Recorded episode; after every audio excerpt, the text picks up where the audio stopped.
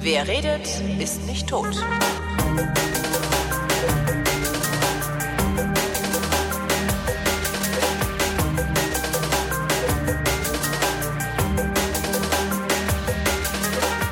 Ich rede mit Tobi Bayer, hier ist nämlich der Realitätsabgleich. Guten Tag, Tobi.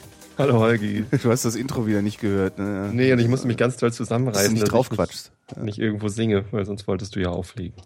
genau. Nee, also ich habe mir dann auch gedacht, nee, ich leg dann einfach nicht auf, sondern ich mache das, was du beim letzten Mal gesagt hast, nämlich mit diesen Spaßgeräuschen.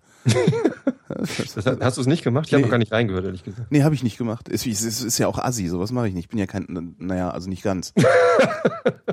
ist jetzt nicht so, dass ich hier äh, ständig irgendwie, aber Leute verarsche? Nee. genau. Ich bin da ja, eigentlich bin ich ja ein ganz netter. Wo waren wir gerade? Äh, du hattest gesagt, du hattest gesagt, du hättest dir ein Gerät gekauft für 59 Euro, von dem du nicht wüsstest, worum es sich dabei handelt. Und ich sagte, ah, du hast dir einen Familienbenutzer gekauft. Und ich kenne tatsächlich, tatsächlich diesen Sketch nicht mit dem Familienbenutzer. Ja. Also Google hat mir gerade gesagt, es geht dabei um Loriot, Ja. aber ich, äh, ich kenne den Sketch nicht. Das ist schade. Den solltest du dir mal angucken, dann verstehst du, warum ich das jetzt gerade total lustig finde, dass du einen Familienbenutzer hast. Nein, es ist ein, ein Batteriespeisegerät. Also ich habe ähm, auf Ebay ein, ein neues Mikrofon erstanden. Mhm. äh, ein AKG C520L. Das ist halt so ein, so ein Nackenbügelmikrofon, Ah, damit ich jetzt zwei davon habe. Meine Tochter wollte ja auch unbedingt Nackenbügelmikrofon aber das benutzen. ist, das ist so ein, so ein großes, ne? Nicht so, so ein kleines fleischfarbenes, wie, wie die äh, äh, wohlhabenden Podcaster Nee. haben. nee, das ist schwarz. Ich stehe ja auf schwarz. Wie heißt das? Und AKG C520L. Mhm. Und ich habe schon ein AKG C520, äh, allerdings mit XLR direkt, Mhm. so. Äh, muss halt Phantomspeisung reinschießen und dann geht das. Ähm, das habe ich auf Ebay äh, halt das, das, das Parallelgerät dazu erstanden, allerdings nicht mit XLR, sondern mit Mini XLR, so, so ein AKG Spezialstecker. Äh, TQG oder so heißt der, glaube ich, Mhm. auch. Und da braucht man eben so einen Adapter für. Und damit kannte ich mich noch so überhaupt nicht aus. Äh, der Typ, bei dem ich das gekauft habe auf Ebay, der hatte auch einen, einen Adapter irgendwie in einer, in Parallel. Ähm, äh, Auktion, aber die habe ich dann, das habe ich dann nicht gewonnen. Hat, da wollte irgendjemand anders irgendwie 40 Euro für diesen Stecker ausgeben. Und dann habe ich stattdessen bei Thomann halt ein, ein neues Gerät gekauft für 59, was dann aber auch gleich die Phantomspeisung mitmacht oder so. Und da kann man auch zwei dann anschließen. Also ist eine Batterie drin. Ja. Bat- Batteriekästchen. Ist, ist, das, ist das bequem zu tragen oder ist das unangenehm? Weil das sieht so, also ich, ich gucke gerade auf ein Foto von dem Teil Mhm. und das sieht so monströs aus irgendwie. Nee, das ist überhaupt nicht monströs. Also ich hatte mir zwei schicken lassen von Thomann. Äh, ein, ein Shure und dieses AKG. Mhm. Und das AKG ist super leicht. Das kannst du einstellen, äh, wie groß es sein soll, wie locker das sitzen soll und so weiter und so fort. Und äh, nach fünf Minuten hast du vergessen, dass du überhaupt was um hast. Also das, das trägt sich extrem gut. Mhm. Äh, Sound ist nicht ganz so der Knaller. Man muss hinterher mal mit dem EQ rübergehen. Ja. Ähm, aber dann, dann ist es super. Was, Also was fehlt dem an Sound? äh, äh, äh, äh, untere, untere Mitten. Mhm. Ja, Das ist recht, recht höhenlastig so. Und ich mag ja immer mit Bass. Ja, ja, dann um dir, um dir Ja. irgendwie, ja genau. Damit niemand merkt, dass du eigentlich eine gepresste Fistelstimme hast, ne? Damit ich eigentlich, genau. Hallo, ich bin der Tobi Bayer. Ja, naja. Jetzt Nee, hast du den ja Salat. hab Ja, ich, ich hätte ja auch gerne sowas. Äh, Ich, ich finde das ja total angenehm äh, mit, mit diesen Ansteckmikrofonen. Jetzt reden wir wieder über Technik. Interessiert doch keine Sau, oder? Ja. Ich finde das ja mit diesen Ansteckmikrofonen, die ich, die ich häufiger benutze, so angenehm, weil man dann eben auch vergisst, dass man ein Mikrofon umhat, weitestgehend. Ja. Da ist nur halt der Klang oft scheiße, weil die Räume oft sehr hallig sind und äh, naja. Ich habe einmal so ein, äh, also letztes Wort zum Thema Mikrofon. Ich habe Mhm. einmal mit diesen Biodynamic Kopfhörer, Headset-Dingern aufgenommen. Bei den Hoaxillas damals, in dem Pappkameraden-Podcast. Du Und meinst, ähm, was, was ich auch gerade auf dem Kopf habe, dieses ich glaube, ja, DT 297 genau. mit neuartigem Drehgelenk. Das sind die albernste, das sind alberne Packungsaufdrucke. Und ich, also ich, ich weiß zwar, dass du immer einen Monitor auf dem Ohr brauchst, Mhm. aber ich brauche das eben nicht. Ich, äh, wenn ich, wenn ich mich mit Leuten unterhalte, dann habe ich eigentlich lieber keinen Kopfhörer auf, Mhm. sondern höre die Stimme auf dem Luftwege, also äh, normal. Mhm. Habe einfach ein Mikrofon vor der Nase, vor, ne, vor, vor dem Mund besser gesagt, und ähm, und höre halt die anderen Stimmen einfach über den Raum. Und das ist mit so einem, so einem Nackenbügel Ja. wie geiler. Es ist, es ist eine andere Sendung. Die man dann macht. Also Ja. wenn du eine und dieselbe Sendung mit äh, einmal so einem geschlossenen, also mit einem Kopfhörer, also mit einem Headset machst und einmal mit einem Nackenbügelmikrofon oder einem Anstecker, äh, kommt halt eine komplett andere Sendung bei rum, weil eine komplett andere Stimmung entsteht. Mhm. Also das Genau. ist eigentlich das, was da, was da den großen Unterschied macht. Und und ich finde es halt ganz angenehm, äh, mich selber und den anderen monitoren zu können, weil ich höre dann halt viel besser, ob es irgendwo Fehler oder Probleme gibt.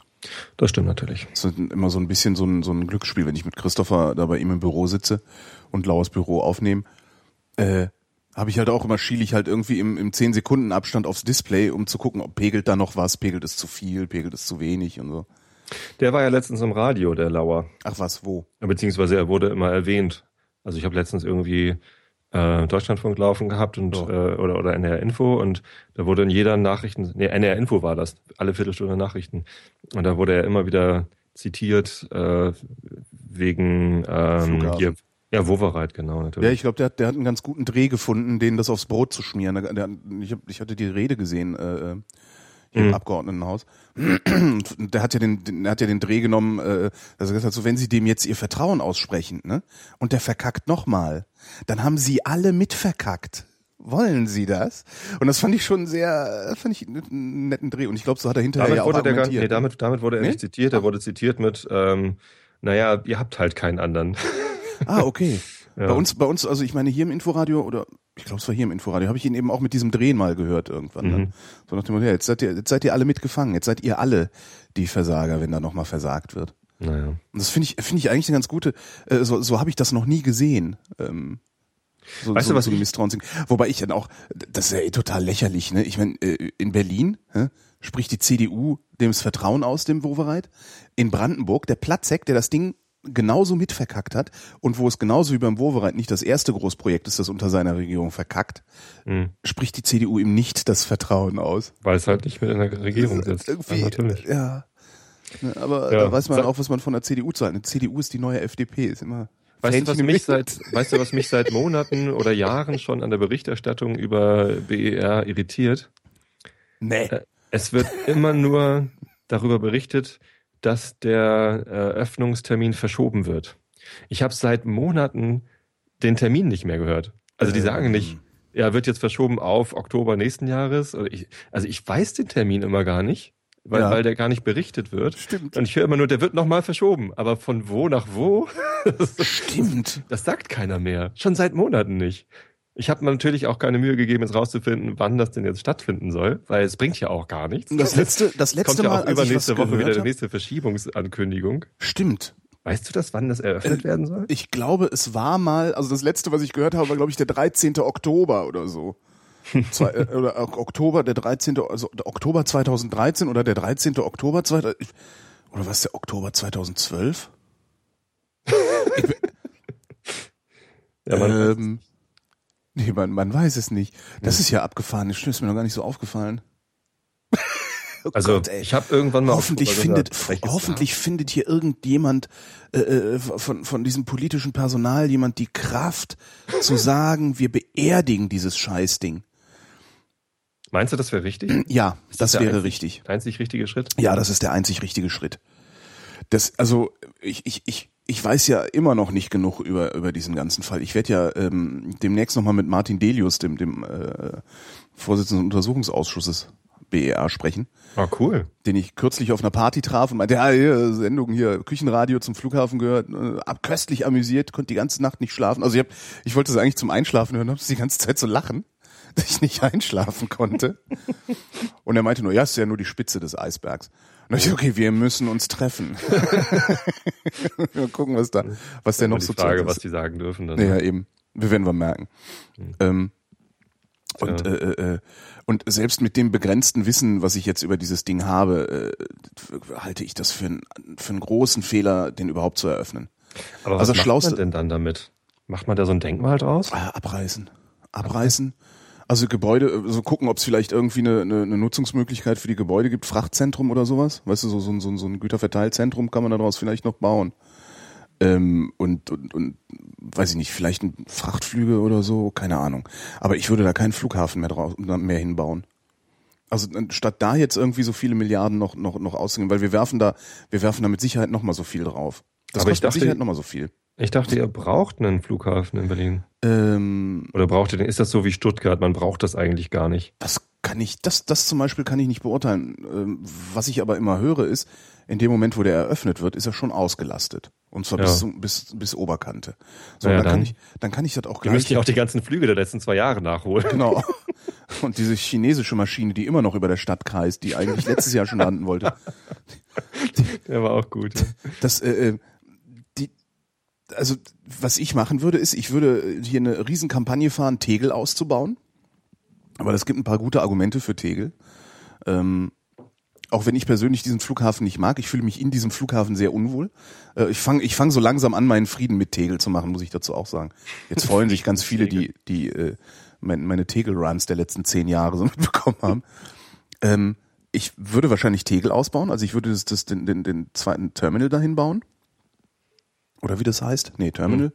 Also das ist ja so ein Sechseck, ne? Der Tegeler Flughafen ist so ein, so ein sechseckiges Gebäude, wo du praktisch direkt vor dein Gate fahren kannst. Ja. Ähm, und äh, eigentlich sollten zwei sechseckige Gebäude da stehen. Da würde ich einfach das zweite hinbauen. Da ist nämlich noch Platz. Ne? Da ist jetzt gerade ein Parkplatz oder irgendwie sowas.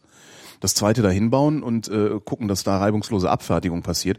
Und dann mal gucken, ähm, ob das, was da in Schönefeld gerade steht und schon in Betrieb ist, ob das nicht vielleicht ausreicht, um ein weiter aufgeblasenes Tegel ja, irgendwie abzufangen. Irgendwie sowas würde ich, glaube ich, machen. Oder sagen, gut, wir gehen direkt nach Sperenberg, was ja sowieso immer die sinnvollste Idee gewesen ist. Da stört auch kein Fluglärm und so. Weil das Problem ist ja, wenn die, wenn die Schönefeld jetzt nochmal ausbauen müssen, weil er, weil er, weil die Kapazitätsgrenze erreicht ist, also da vielleicht noch eine Start- und Landebahn hinbauen müssen, dann dauert das erstmal nochmal irgendwie, weiß ich nicht, wie lange man für so eine Start- und Landebahn braucht, inklusive aller Demonstrationen, Planfeststellungsverfahren, äh, Einspruch und ähm, Lärmschutzklagen äh, Klagen und und und. Wahrscheinlich brauchst du dann wieder fünf Jahre, bis da überhaupt diese Start- und Landebahn ist. Und dann erstickt Berlin im Fluglärm. Ich bin ja noch Das nie ist alles so falsch, was die da machen. Das in, in Berlin nicht. auf dem Flughafen gewesen. Also ich ähm, fahre seit Jahren nur noch mit der Bahn nach Berlin. Mhm. Und ähm, Nee, äh, von Hamburg fliegen ist ja auch ein bisschen bescheuert, oder? nee, von Hamburg fliegen äh, nach Berlin ist. Doch, ich bin mal nach Berlin geflogen. Und zwar nicht von Hamburg, sondern von London. Da hatte ich irgendwie, da war ich in, in London auf einer Konferenz und äh, musste dann aber direkt nach Berlin fliegen, weil ich da bei irgendeinem Verkaufstermin meiner damaligen Firma irgendwie unterstützen sollte. Mhm. Das war noch ganz lustig, weil ich dann irgendwie äh, einchecken wollte in äh, London Heathrow, was übrigens auch ein ganz schrecklicher Flughafen ist. Ähm, und, und, und wollte halt irgendwie, dachte ich, ich war total übermüdet und dachte halt, ja, natürlich fliege ich nach Hamburg, dann fliege ich fliege nach Hamburg, warum kann ich hier nicht einchecken? Scheiße, scheiße, scheiße. Hab mich dann irgendwie da schon irgendwie, hab mir helfen lassen von einem der Angestellten da und äh, der, der fand dann irgendwann raus, so ja, Sie sind übrigens für einen Flug nach Berlin gebucht, wollen Sie nicht vielleicht nach Berlin fliegen? Dann müssten Sie da jetzt so langsam mal einsteigen. So, ah, okay, ja, dann mache ich das. Na toll. Dann war ich einmal mit dem Flieger in Berlin. Das stimmt, aber ich kann mich kaum noch dran erinnern. Ja, und dann dieser, diese, Ich wüsste nicht mal, ob ich in Tegel oder sonst wo gelandet bin. und dann dieses, ähm, mir war überhaupt nicht klar zum Beispiel, dass, äh, dass die äh, Einsteigezeit auf diesem neuen Flughafen in Berlin-Brandenburg sich signifikant erhöht, weil nämlich ähm, du an maximal vielen Einzelhandelsgeschäften äh, vorbeigeleitet wirst, bevor du in dein Flugzeug steigen darfst. Also das Ding scheint mir, äh, das ist auch sowas, was ich, ne, was, was sich so rauskristallisiert von meinem geistigen, das Ding scheint mir tatsächlich nur gebaut worden zu sein, damit der Einzelhandel da äh, Fläche hat und damit du äh, an diese Fläche rangeführt wirst. Also da geht es überhaupt nicht um Effizienz äh, im Betrieb oder im, im, ja, im Betrieb des, des, des, des Fliegens. Ja? So, wir checken dich schnell ein und zack, zack, also hast dann irgendwie komfortable Wege. Nee, du wirst eben an vielen Geschäften vorbeigeleitet. Und wenn ich darüber nachdenke, dass es eigentlich darum geht, äh, viel Einzelhandel Umsatz, zu betreiben. Umsatz für Einzelhändler zu erzeugen. Genau. Dann kann ich auch nachvollziehen, warum dieses Ding so verkackt wurde, weil dann werden nämlich irgendwann äh, die die Einzelhandelslobbyisten und und Gastrolobbyisten und wer sonst irgendwie was beim Senat hier vorstellig geworden sein und gesagt haben, hier guck mal, wir haben da nur 10.000 Quadratmeter Fläche, mach doch mal 15.000 Quadratmeter Fläche. Ja, und weil Politiker da prinzipiell ein bisschen doof sind und von Projektmanagement überhaupt keine Ahnung haben, sagen die dann natürlich, ja klar, das können wir alles eingebaut. Und dann rufen die kurz auf der Baustelle und sagen, hier macht das Gebäude mal fünf Meter länger. Und was das für Folgen hat, haben die dann vermutlich gar nicht im Blick. Und äh, ja, so kommen dann irgendwie so sehr interessante Pläne äh, zustande. es gab eine Doku im, im ZDF, die ist- fliegt bestimmt noch irgendwo im Netz rum. Fluchhafen heißt die. Da kannst du, da kannst du, äh, da filmen sie ab. Also haben sie irgendwie so, einen- so, einen- so, einen- Projektplan da liegen. Äh, und haben einfach rot markiert, wo überall Änderungen, also kritische Änderungen passiert sind. Und gesagt, mhm. so, hier müssen wir noch was, ne, da wollen wir eine Nachbesserung, da wollen wir, dass äh, die Fluggesellschaft von da abfliegen kann und so. Äh, was alles Änderungen sind, die den Plan durcheinander bringen. Das fand ich natürlich jetzt auch, äh, ich, ich spitze gerade zu, weil es ist ja Journalismus hier. Äh, tausend rote Punkte in mhm. so einem Plan drin. Also das ist alles, das ist so absurd. Und ich, also ich, ich persönlich, also ich zahle Steuern hier in Berlin und nicht wenig Steuern, ähm, natürlich nicht so viel wie irgendwie ein Unternehmer oder sowas, aber äh, also ich persönlich fände es sehr, sehr gut, wenn mein, meine Regierung, sofern wir hier überhaupt regiert werden, ich zweifle da ja dran, ähm, wenn, wenn die die Kraft finden würde zu sagen, Leute, wir haben uns verzettelt, wir stampfen das Ding jetzt ein, äh, gucken, dass wir, dass wir lieber noch, noch ein paar hundert Millionen auf Tegel werfen und das Ding einfach so weit auf Vordermann bringen, dass wir von da aus noch problemlos drei, vier, fünf Jahre fliegen können und versuchen in Sperenberg, wo schon ein Flughafen steht, den äh, irgendwie zu sanieren. Das, ja. Aber wir werden ja nicht regiert hier in Berlin. Kulturelles draus machen. Also vielleicht könnte man aus BER irgendwie was Kulturelles ja, machen. Spaßbad. Große, große Konzerthalle, Spaßbad. Aber als ich das eben gedacht habe, fiel mir ein, ja, wir, wir Hamburger stehen ja nicht viel besser da mit unserer Konzerthalle. Also wir planen ja schon was Kulturelles, was kein Mensch braucht und können, ja. kriegen auch das nicht fertig. Also die Elbphilharmonie, äh, da war ja von Anfang an klar, dass wir das eigentlich nicht brauchen und dass es, dass es ein absolutes Desaster wird. Wie viel kostet die mehr? Das um, um das Zehnfache über den Preis oder irgendwie sowas? Das ist so eine ganz absurde Zahl, oder? Ich habe kein, ja, ja, also total absurd. Also völlig äh, ausgedacht absurd. Also das eigentlich nicht, sollte es 40 Millionen kosten, jetzt kostet es 400 oder so, ne? In dem Rahmen spielt sich das irgendwie ab. Wahnsinn. Also das ist, ich glaube eigentlich sollte das irgendwie nur 4 Millionen kosten. Das war irgendwie so ganz, ganz billig geplant und dann, oh. Und, oh, das, geht doch nicht so billig. Das Schlimme an diesen ganzen Denkmalbauten, und das sind ja Denkmäler für, ja. äh, für Regierungschefs, für, also das, dieser Flughafen ist das Denkmal für Herrn Wowereit und Herrn Platzek. Darum hängen die da so dran. Also das, das, äh, äh, äh, das muss doch auch irgendwann mal, ich meine, also, das ist doch so, also ich glaube ja tatsächlich an die Demokratie und ich glaube auch an den Parlamentarismus. Ähm, das mag ein bisschen naiv sein. Äh, immer bei so Großprojekten fällt mir auch auf, dass das naiv zu sein scheint. Aber wir legitimieren da doch nach oben hin. Ne? Wir legitimieren, also wir als, äh, als, als Souverän, als sind praktisch bilden die Basis einer Pyramide, an deren Spitze solche Pfeifen wie Klaus Wowereit und Matthias Platzek stehen. So, äh, es muss doch möglich sein, dass wir diesen Pfeifen da oben die Legitimation soweit entziehen, beziehungsweise sie gar nicht erst legitimieren, solche Projekte anzuschieben. Also weil mittlerweile muss doch auch jeder Depp begriffen haben, dass man äh, so, so einem Senat wie dem Berliner Senat nicht so ein Verkehrsprojekt wie den Flughafen überlassen kann. Das, nee, das verstehe also, ich nicht, warum wir da so so. Äh, äh, vielleicht, vielleicht können die sowas in Auftrag geben. Ja, genau, das können sie aber, ja noch machen. Aber Aufsichtsratschef zu sein bedeutet ja eben auch so eine Funktion zu übernehmen, dass mhm. sie halt mhm. prüfen, ob die Pläne, die da gemacht werden, in Ordnung sind. Ja. Und das tun sie offensichtlich nicht. Also entweder können sie es nicht oder sie tun es einfach nicht. Na, ich behaupte, sie können es nicht, weil das sind Politiker. Die haben das, das. Die haben andere Qualitäten. Äh, eben. Äh, ich, ich, ich, ich schreibe ja auch keine Bücher, weil ich besser reden kann als schreiben. Ja ähm, das, ich, ich erwarte von denen, ja eben, ich erwarte von denen auch gar nicht, dass sie es können, aber ich erwarte wenigstens, dass sie sagen, dass sie es nicht können. So, und ja. wenn der Wovereit unbedingt ein Denkmal haben will, dann soll der sich irgendwie jemanden suchen, der Denkmäler bauen kann oder sowas. Das, also, nee. Naja, also Tja. ja, ich, ich, ich, ich hoffe, dass irgendwann jemand kommt und sagt, so, wir stampfen das Ding, es reicht. Wir schmeißen da jetzt nicht noch fünf Milliarden drauf, weil äh, der Tower im märkischen Sand einsackt äh, äh oder weiß der Geier was. Ich, also das, da ist ja so viel kaputt. Ja. Wenn du dann so hörst, ja, Förderbänder zu, was, was war das, Rolltreppen zu kurz, Förderbänder zu klein, äh, äh, Kabel alle falsch verlegt. Genau, ich dachte, es geht im Wesentlichen um, um, um die Leitung. Also, dass sie irgendwie Brandschutz äh, na, der Brandschutz. Maßnahmen wie, wie, wie, wie Wasserleitung für die Sprenkler und so einfach falsch berechnet haben. Na, der Brandschutz war. Und viel zu wenig Kabel für, für äh, Stromversorgung und, und genau. Vernetzung und so weiter eingeplant Na, das haben. ist halt alles aufgefallen, als der Brandschutz äh, das Ding überhaupt erstmal zum, zum, zum Stoppen gebracht hat. Ah, okay. Ich glaube ja, dass wenn der Brandschutz funktioniert hätte, dann hätten dann die das, das alles Ding, los.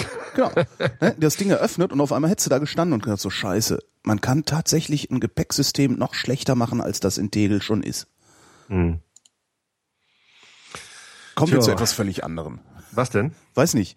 Ähm, ähm, ich brauche deine Hilfe. Du brauchst meine Hilfe? Ja. Ich bin, ich bin ja Niedersachse. Ach Gott. Ja, nee, Und, da kann man dir leider nicht helfen. am Sonntag. Selbst ich. Selbst, selbst der Holgi kann mir nicht dabei helfen, dass ich Niedersachsen bin. Ich muss am Sonntag wählen. Ein, oh. ein, ein Landtag. Oh. Also nicht ich allein, sondern wir, wir alle, wir Niedersachsen. Und ähm, ich habe keine Ahnung, wen ich wählen soll, ehrlich gesagt. Was hat denn der Wahlomat ausgespuckt? Habe ich noch gar nicht benutzt, ehrlich Mach Doch mal. Soll ich das mal eben machen? Ja, nicht, nee, wenn du das jetzt machst, dann äh, können wir erstmal, äh, dann kann, ist erstmal eine Viertelstunde Pinkelpause, weil das dauert ja ein bisschen länger. Nee, ja, das, das, nee, das, ich kenne diesen David McAllister so fast gar nicht. Der, der ist ja auch nicht gewählt worden, der hat halt geerbt hier von Christian Wulff. Mhm. Hat er das Amt geerbt. Mhm. Und den Stefan Weil, den kenne ich so als Oberbürgermeister von Hannover. Das ist der Spitzenkandidat von der SPD. Ah, okay. Einer von, den, einer von den beiden wird halt Ministerpräsident. Okay. Ja, und ähm, es hängt so ein bisschen davon ab, ob die FDP in den Landtag einzieht. Die steht im Moment so bei 4 Prozent. Äh, und die CDU macht halt gerade eine Zweitstimmenkampagne, weil äh, wenn die FDP ähm, nicht reinkommt, dann, äh, also dass die CDU eine, eine, eine absolute Mehrheit bekommt im, im, im Landtag, ist ein bisschen unwahrscheinlich. Also es ist auch möglich, aber nicht, äh, nicht so sehr wahrscheinlich. Ähm, wahrscheinlicher kommt äh, der McAllister wieder dran, wenn die FDP mit einzieht. Mhm. Ne? Die ihre Koalition da und fertig ist. Sind halt lausige Zeiten für Sozialdemokraten, ne? weil wenn du wirklich Sozialdemokrat bist, weißt du nicht, was du wählen sollst. Ja, äh, also ich bin ja, ich bin ja nicht wirklich Sozialdemokrat. Mein Vater war Sozialdemokrat. Achso, ich dachte, du wärst auch Sozialdemokrat. Nö, Nö, nö. Ich bin ja, gar nicht Parteimitglied. Es geht nicht um Parteimitgliedschaft, also Sozialdemokraten. Also ich, ich ja. unterstelle, dass Sozialdemokraten keine SPD-Mitglieder sind, weil die SPD keine sozialdemokratische Partei ist, sondern sich nur so nennt. Viele, sind halt viele da angekommen, wo alle anderen sind ja Mitglied in der SPD. Die SPD ist ja, hat ja noch relativ viele Mitglieder. Ja, aber dann haben die aber nicht, dann haben die aber vergessen auszutreten, oder? Also weil ich finde die Politik der SPD äh, in keiner Weise sozialdemokratisch. Äh, ich weiß, ich weiß, Holger. Ja. Aber ähm, das Problem ist nicht ja mal, nicht mal meine schlechten Scherze kann ich hier noch anbringen. Ja. Ähm, Scheiße. Das Problem ist doch einfach, einer von den beiden, Stefan Weil oder McAllister, wird, wird halt Ministerpräsident. Ja. Und das ist so, so, weiß ich nicht, langweilig oder langweilig. Das ist, mhm. das ist ja nicht mal wie im, äh, wie im Bund. Also bei der, bei der Bundestagswahl haben wir die Wahl zwischen Pest und Cholera. Ich meine, der Per Steinruck, über den haben wir jetzt schon oft genug geredet. Der gibt sich ja allergrößte Mühe, irgendwie nicht gewählt zu Alter Vater, ey. Ja. Aber äh, bei, bei der Bundestagswahl finde ich das auch immer noch mal was anderes. Bei der Bundestagswahl stimmst du ja irgendwo nicht nur über einen Politikstil ab, sondern äh, du stimmst auch darüber ab, von wem wirst du eigentlich außenpolitisch repräsentiert. Äh, solche Sachen, also da, da stimmst du auch viel mehr über, glaube ich, so ein, so, ein, so ein ganzes Image ab, was, was äh, so eine Regierung mit sich rumträgt. Aber das ist, finde ich, bei Ländern. Habt ihr, hast du das Gefühl, dass du regiert wirst in Niedersachsen? Nö, ja, aber ich, ich fühle mich auch eigentlich gar nicht als Niedersachse. Das ist vielleicht auch das Problem. Ich fühle mich als Hamburger, weil ich in mhm. Hamburg arbeite. Ich äh, verlasse hier äh, morgens um, um halb acht verlasse ich Niedersachsen und abends um halb acht bin ich wieder in Niedersachsen, aber dann bin ich hier halt in meinem Haus bei meiner Frau und meinen Kindern. Und ansonsten habe ich nicht so viel von Niedersachsen. Ich, ich bin den ganzen Tag in Hamburg. Nur, nur, ich, bin, ich bin Wochenend-Niedersachse. Und ähm, da werde ich halt nicht regiert, sondern da habe ich halt meine Freizeit. So, und das, äh, das interessiert mich eigentlich ein, einen Feuchten, was, was da äh, in Hannover entschieden wird. Ich sollte mich dafür viel mehr interessieren, weil das Land ja so merkwürdige ähm, äh, Kompetenzen hat, wie zum Beispiel äh, das Kultusministerium, das halt die Schulbehörden äh, bestimmen kann. Mhm. Und ich habe halt schulpflichtig, ein schulpflichtiges Kind und äh, nächstes Jahr kommt ein zweites schulpflichtiges Kind dazu. Das heißt, ich sollte mich eigentlich dafür interessieren, was die hier machen. Aber ich, ich, ich kann mich dafür nicht begeistern. Das ist so, so, das, das ist ja noch mehr Provinz wenn als du, Hamburg. Wenn du doch, wenn, wenn, wenn du sowieso nicht das Gefühl hast, regiert zu werden, ähm, also so, wenn ich jetzt wählen müsste hier in Berlin, ich hätte ja ein ähnliches Problem. Hm? Ähm, wir haben hier noch eine, eine relativ starke Piratenpartei mit ein paar Leuten, denen ich unterstelle, dass sie wirklich sehr, sehr gute Politik machen würden. Äh, dummerweise auch mit sehr, sehr vielen Leuten, denen ich unterstelle, dass sie sehr, sehr schlechte Politik machen würden wenn sie überhaupt Politik machen würden und das äh, die Freiheit des Mandates nicht dazu ausnutzen würden, äh, äh, ständig in der Stadt irgendwie rumzulaufen und äh, Shopping zu gehen oder irgendwie sowas zu machen. Ähm, das heißt, ich, man, man könnte noch irgendwie verargumentieren, ja, wähl mal die Piratenpartei, damit solche, also so würde ich für mich argumentieren, damit solche Leute wie äh, Martin Delius, wie Christopher Lauer äh, nochmal in die in, ins Abgeordnetenhaus kommen, dass sie einfach ihre Stimme behalten, ne? Also als Lautsprecher sozusagen Mhm. auch.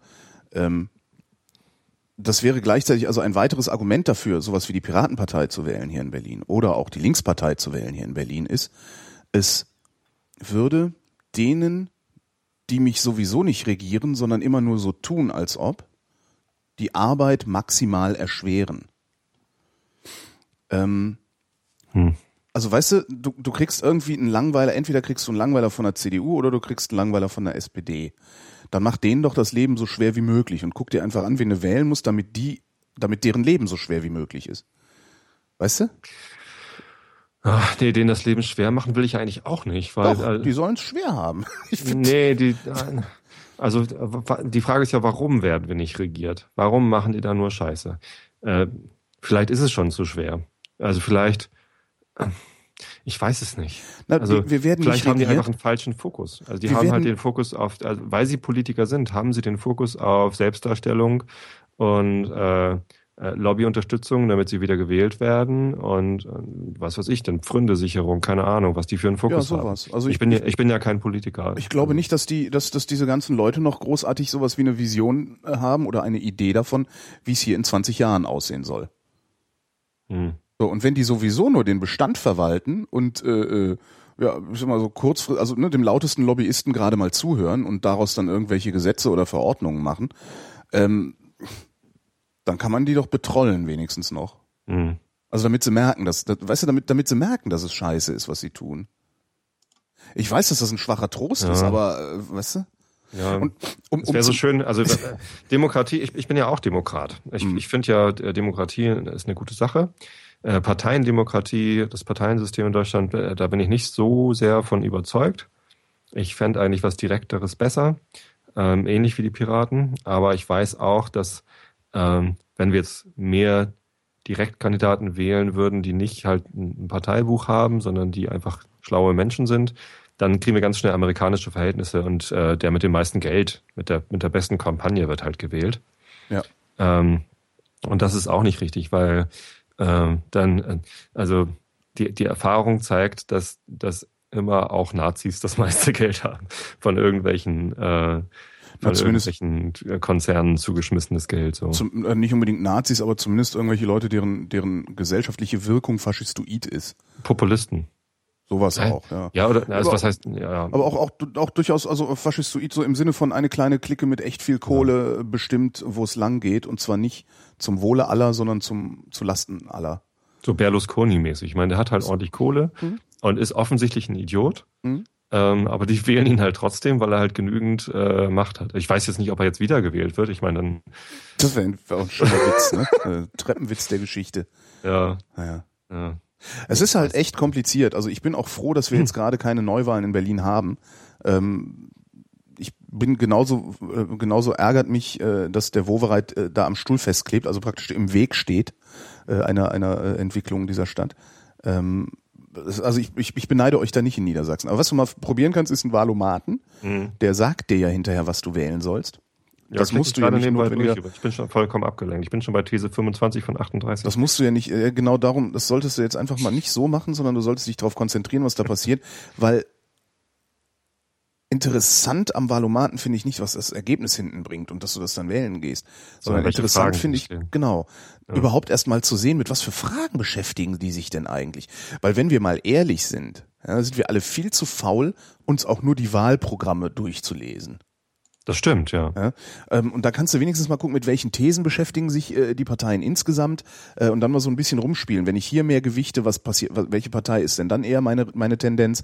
Wenn ich, äh, weiß ich nicht, ne, in deinem Fall Bildung gewichte, welche Partei ist denn dann äh, möglicherweise die bessere?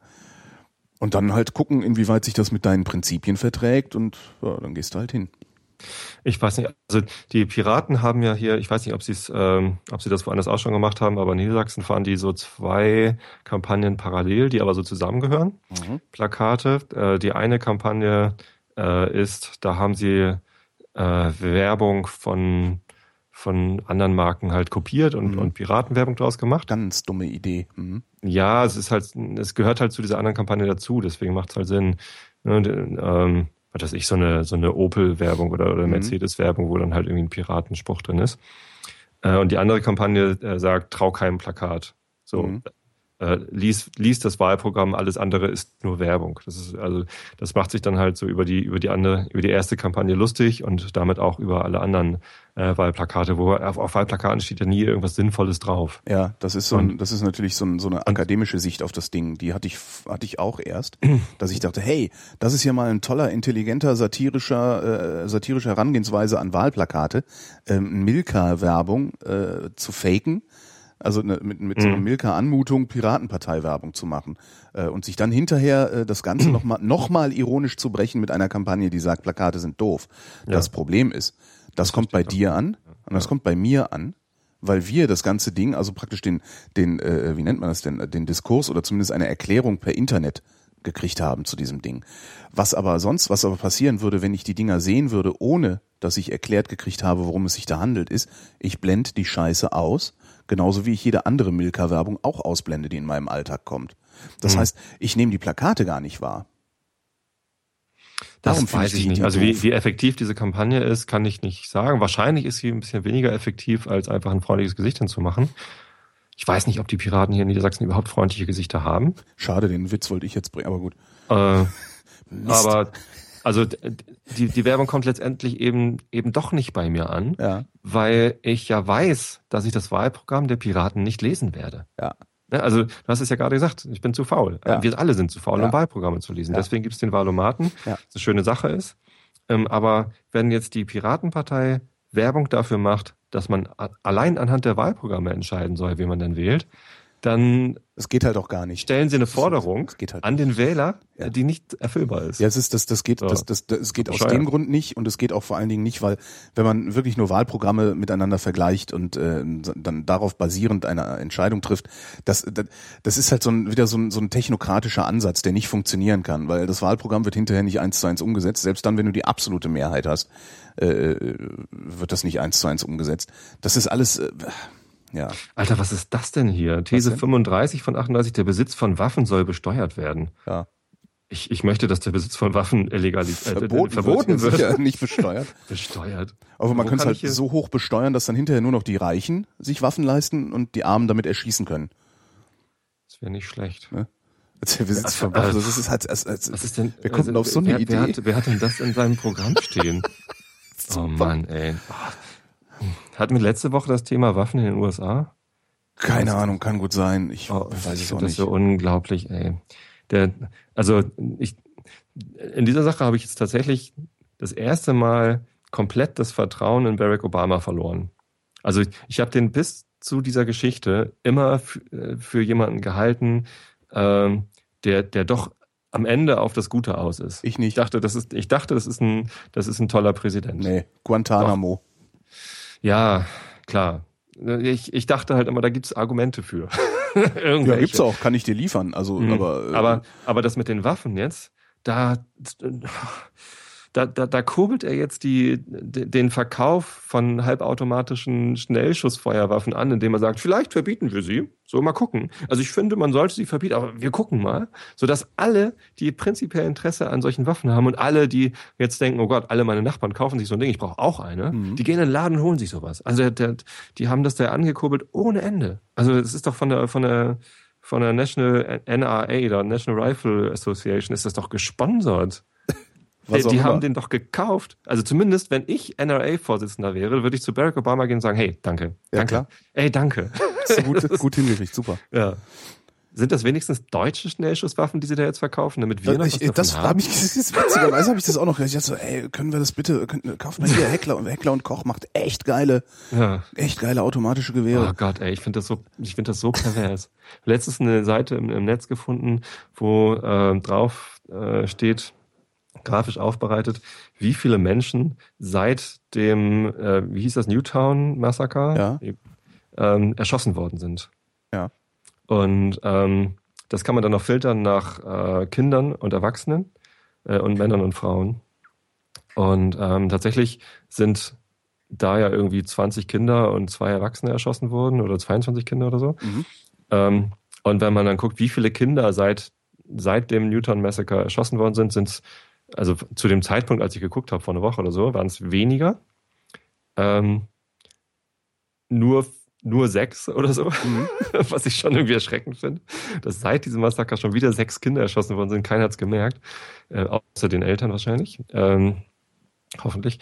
Und ähm, aber Erwachsene irgendwie 70 oder so. Ja, Also seit, seit diesem Massaker, das irgendwie immer noch durch die, auch durch die Medien geht, faszinierend, dass sind, sie das sind schon so- wieder irgendwie doppelt so viele Ja. Leute erschossen worden und irgendwie 20 mal so viele Erwachsene äh, wie, wie bei diesem Massaker selbst und es ist keinen interessiert. Das finde ich so faszinierend, dass sie, die nehmen das halt hin. Ja, das Ja. ist halt der Preis, den man dafür zahlen muss, dass wir äh, uns bis an die Zähne bewaffnen und diese Waffen bei uns in unseren Häusern lagern, weil wir uns ja verteidigen müssen gegen die Gefahr, was auch immer das sein mag. Ne? Mhm. Ja. ja, das finde ich ganz lustig. Das ist echt total abgefahren eigentlich. Also äh, ich wüsste auch nicht, wie man dem beikommen kann. Also es ist halt ja anderes Land. Die USA. die Hast du es mitgekriegt mit Piers Morgan, dem äh, diesem CNN-Journalisten, der dann gesagt hat, hier äh, ban them, also äh, einfach mal Assault Rifles, also man sollte diese, diese Kriegswaffen einfach verbieten und gut ist. Und dann irgendwie so ein, so ein, so ein Verschwörungshansel, äh, wie heißt der nochmal? Ah, schon wieder Namen vergessen. Alex Jones heißt er. Das ist so, so die Ikone der Truther-Szene, weißt du?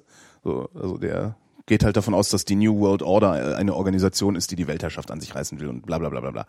Der hat dann eine Kampagne ähm, gestartet, Piers Morgan abzuschieben, weil der nämlich Brite ist und kein Amerikaner. Mhm. Und äh, da gibt es ein sehr schönes Video auf YouTube, wo äh, Piers Morgan dann gesagt hat, na dann komm doch mal bei mir in der Sendung vorbei, Alex. Und dann sitzt halt dieser dieser äh, vollkommen äh, geistesgestörte Verschwörungshansel bei CNN im Studio und schreit die ganze Zeit rum und schreit wahlweise Piers Morgan an, was Piers Morgan denn für ein Arschloch sei. Ja? Also völlig null Argumente. Das ist echt total abgefahren. Ich glaube, das ist eine Viertelstunde lang. Der Typ bringt kein einziges Argument, schreit die ganze Zeit rum. Also entweder schreit er Piers Morgan an oder er schreit äh, äh, in die Kamera, dass äh, äh, die neue Weltordnung äh, vorhat, uns alle auszurotten und die Macht an sich zu reißen und äh, äh, ne, das große Kapital und bla bla bla. So wie in Das- Mondverschwörung. Das ist so abgefahren. Ey, der Typ ist sowas von gestört. und Kannst dem eins zu eins in Mo die Mondverschwörung 2 aufnehmen. Genau, und dem rennen aber Hunderttausende hinterher, auch hier in Deutschland. Also es gibt halt wirklich Leute, die glauben, dass der Typ irgendetwas mit, mit äh, dass, dass, dass der irgendwie auch nur ansatzweise ernst zu nehmen wäre. Und äh, was neulich, neulich, als ich mich dann darüber lustig machte, schickt ne- ein Reply, kriegte ich einen Reply auf Twitter. Ähm, ich sollte mich da nicht drüber lustig machen. Äh, Alex Jones äh, wäre der Einzige, der sich noch für meine Freiheit einsetzen würde. Ich habe gesagt, so, Alter, nee, der Typ ist total geisteskrank und verkauft dir irgendeinen Schwachsinn. Also wahrscheinlich, ich weiß noch nicht mal, ob er geisteskrank ist. Vielleicht hat er auch einfach nur ein gutes Geschäftsmodell erfunden. Aber das ist sowas von lustig. Das musst du dir unbedingt angucken. Die Viertelstunde musst du dir nehmen. Wie der rumschreit und hinter, der hat halt null Argumente und kommt dann immer mit so ganz komischen Vergleichen irgendwie. Ach ja, und der, äh, der, der Hai im Haifischbecken und das ist total absurd. Und, und Piers Morgan sagt einfach nur, ja, aber äh, warum sollte man denn jetzt äh, Kriegswaffen zu Hause haben dürfen? Das ist halt so, was ja, das ist herrlich. Man, man, man kann es überhaupt nicht. Eigentlich müsste man einen Alex Jones Nach-F-Wettbewerb machen. So geil ist das. Das ist so. Und am, am Ende, also Piers Morgan ist halt Brite, spricht halt mit einem britischen Akzent. Und am Ende sitzt Alex Jones da und äfft den britischen Akzent nach, weil ihm noch weniger einfällt. Herrlich. Das ist wirklich einer der lustigsten Fernsehsendungen, die ich seit Jahren gesehen habe. Dann muss ich mal gucken. Es ist toll. Hoffentlich Echt. findet das jemand, der gerade Shownotes Ja, ja, ja, ja, schreibt. ja, das ist rumgegangen. Also weil die, das vor allen Dingen die ganzen, die ganzen Verschwörungstheoretiker, die haben das eben verbreitet wie blöd, weil die wirklich glauben, äh, Alex Jones hätte da gewonnen. Weil er die ganze Zeit rumschreit, äh, vollkommen hirnlose Vergleiche bringt. Und das ist echt so klasse. Ja. Naja, jetzt habe ich dir aber nicht geholfen mit der Wahl, aber du kannst jetzt immerhin den Wahlomaten dir. Ich, äh, ich mach das, ich mach das nachher nochmal in Ruhe. Ich habe Ja. das eben irgendwie äh, blind durchgeklickt, so äh, während, während du sprachst. Mhm. Ich habe dir trotzdem zugehört übrigens. Ich habe ich hab übrigens auch eine Waffe zu Hause, fällt mir gerade ein. Ja. Und damit renne ich sogar manchmal durch den Wald. Echt krass. Ja. Armbrust.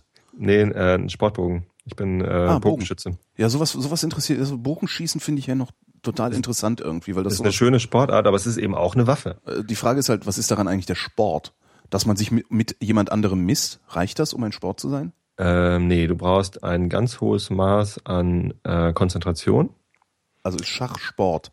Schach, in, in dem Sinne ist Schach auch Sport. Ähm, aber du brauchst auch ähm, Körperbeherrschung und Kraft. Also die, die, die Profis, die schießen halt mit, mit Sportbögen, wo du halt irgendwie 50 Pfund Zuggewicht hast oder so. Mhm. Und schießen dann äh, in einem Wettbewerb mal eben irgendwie 60 oder 90 Pfeile. Mhm. Und ähm, äh, du kannst so einen Bogen nicht, nicht mal einmal ausziehen, weil du Mhm. brauchst extrem starke Rückenmuskulatur, äh, damit du so einen Bogen überhaupt ziehen kannst und, äh, und dann auch halten kannst und dann trotzdem noch genügend Körperkontrolle äh, Kontrolle hast, um, um den Bogen richtig auszurichten, richtig zielen zu können und dann auch noch äh, möglichst ähm, vorsichtig die Sehne zu lösen. Also beim, beim Bogenschießen kommt es ja darauf an, also eigentlich ist es ein relativ langweiliger Sport, weil es darum geht, immer wieder das Gleiche zu machen. Ja. Das Training ist auch relativ eintönig. Du musst halt mit exakt der gleichen Körperhaltung, exakt äh, die, die gleichen Bewegungsabläufe immer wieder äh, reproduzierbar genau so machen. Ja. Und äh, das ist relativ eintönig, relativ langweilig, ähm, aber äh, nichtsdestotrotz extrem schwierig. Also ja, und das ist ähm, und das ist das, was ich, was ich, was ich von es ist halt geil, eine Waffe abzufeuern. nee, es ist nicht. Es ist ähm, Nein? Nee, überhaupt nicht. Hast du jedes Mal ein schlechtes Gewissen, wenn du den Bogen, äh, wenn du, wenn, wenn du den, den Pfeil abschießt? Nee, das habe ich nicht. Wieso sollte ich ein schlechtes Gewissen haben? Naja, ich schieße also ja nur aufs Spaß. Zielscheiben. Naja, aber Es, es, es ist ein tolles Gefühl, wenn die Pfeile in die gleiche Richtung fliegen, weil du dann weißt, du hast hier gerade was richtig gemacht. Du warst stark genug und, und konzentriert genug und, ähm, und körperbeherrscht genug, um dann kannst du, äh, also wenn es dir darum geht hm? und nicht darum, dass das eine Waffe ist, ja. dann spiel Golf. Ja, genau. Das ist ähnlich wie Golf eigentlich. Also dann, dann Das gibt stimmt. es, dann gibt es kein Argument dafür, außer vielleicht äh, Golf spielen ist äh, nicht Es die ist- billigste Sportart. Golfspielen ist wahrscheinlich äh, ähnlich wie Bogenschießen von, äh, von den Anforderungen her deutlich interessanter und gesünder, weil man auch noch einen Spaziergang macht. Mhm. Aber ähm, äh, ich kann mir Golf halt einfach nicht leisten. Ach, weiß ich gar nicht. Müsstest Du, du mal ich- gucken, ob du dir das nicht Ey, wirklich hier, nicht leisten hier, kannst. im, hier im Bogenschießverein äh, zahle ich, was weiß ich, irgendwie sechs Euro im Monat oder so, Mhm. Mitgliedschaft. Äh, ich habe mir einen, einen Bogen gekauft, hätte ich gar nicht machen müssen. Ich hätte auch einen Leihbogen nehmen können hier vom Verein. Mhm. Aber der Bogen hat irgendwie 200, 300 Euro gekostet. Und das war's. Also da, damit kann ich jetzt halt immer dahin gehen und schießen, wann immer ich will. Und ähm, den Gesundheitsaspekt hole ich mir dazu, indem ich sage, ähm, ich mache halt äh, so, eine, so eine Art Biathlon. Bogenlaufen nennt sich das. Aha. Das heißt, ich, ich schieße ein paar Pfeile, dann renne ich einen Kilometer durch den Wald und dann schieße ich nochmal ein paar Pfeile. So wie Biathlon, nur halt Ja. nicht mit Luftgewehr und, und Langlaufschieren, sondern mit Bogen und, und durch den Wald laufen. Das Ich ist find's ja- ziemlich cool. Ich find's ja geil, eine Waffe abzufeuern. Genau darum habe ich keine. Ähm, Nee, ich, ich weil ich, weil ich immer, wenn ich mich dabei beobachte, Bogenschießen habe ich noch nicht gemacht. Ähm, das finde ich einfach interessant, weil das, also äh, das, ich, ich, immer wenn ich das sehe, habe ich so ein, so ein, ich vermute mal, dass das auch irgendwie so ein Kindheits, äh, eine Kindheitserinnerung ist. Das ist so was archaisch Robin Hood-eskes, weißt du? So, Hm. ah, irgendwie früher im Wald, alles irgendwie so. Darum finde ich Bogen, also ich finde es auch eine, eine, eine sehr elegante Waffe. Ähm, äh, ich habe Ja. Armbrust, Armbrust geschossen, äh, Handfeuerwaffe M16, dieses amerikanische Gewehr. Also so allen möglichen Scheiß habe ich schon, habe ich schon geschossen. Ich fand's jedes Mal total geil. Ja, Hm. aus so einer ganz, ganz, äh, äh, wie nennt man das denn? Aus so einer ganz, ganz ja, triebhafte Art geil. Ne? Das Ja. ist so, uah, Macht. Also es ist tatsächlich was bei mir dann passiert drin. Ähm, und das äh, erschüttert mich oder, oder erschreckt mich doch sehr stark. Es gibt äh, ist, eine weil, es, weil es so barba so eine barbarische Haltung ist, die ich dann Ja. einnehme und äh, die möchte ich nicht einnehmen. Darum habe ich so eine Waffe nicht zu Hause, obwohl ich, obwohl ich das eigentlich total geil finde. Also ich bin da auch immer, immer wenn ich, wenn ich gegen Waffen argumentiere, argumentiere ich eigentlich gegen meine eigenen Triebe. Ich finde ich find Ballerspiele geil. Also Quake und Half-Life und so habe ich halt alles durchgespielt. Hm. Die damals. kann ich nicht bedienen. Ich bin nicht in der Lage, diese Dinger zu bedienen. Hätte ich totalen Bock drauf, mal Ich glaube, ich finde ich glaube, ich finde es vor allem deshalb geil, weil ich es halt bedienen kann. Ja. Also ich war relativ gut in Quake 3 damals. Ähm, also jetzt nicht international irgendwie, da, da hätte ich nichts gerissen, aber es, es gab so Momente, wo ich halt in, in, in Runden hier mit den Kumpels auf LAN-Partys oder so, da war ich dann immer mal oben mit dabei. Und das, das, das fühlte sich einfach gut an. Nicht, weil ich meinen Kumpels was Böses wollte oder weil ich irgendwie einen triebhafte, äh, einen, einen triebhaften Reiz hatte, die BFG abzufeuern oder, oder einen Raketenwerfer zu bedienen. Die Sondern einfach nur, da ging's, da ging's, BF, big, big fucking gun. Äh, die macht einfach alles tot. Das ist tatsächlich ein, ein, ein Item in diesem Spiel. Bei, bei Quake gibt es die BFG und die BFG 2000 in den, in den Nachfolgern. Ja, ja. Ich, ich weiß nicht, ob es tatsächlich für, für Big Fucking Gun steht, aber wir haben das immer dazu gesagt. Okay. Und ähm, da ging es mir nie darum, irgendwie, das ist jetzt aber geil, hier mit der Shotgun äh, Leuten weh zu tun. Das ist ja auch ein Computerspiel, das ist ja was möglicherweise- anderes. Also es gab, es gab dann mal die, die, die, äh, also so eine, so eine Nahkampfwaffe.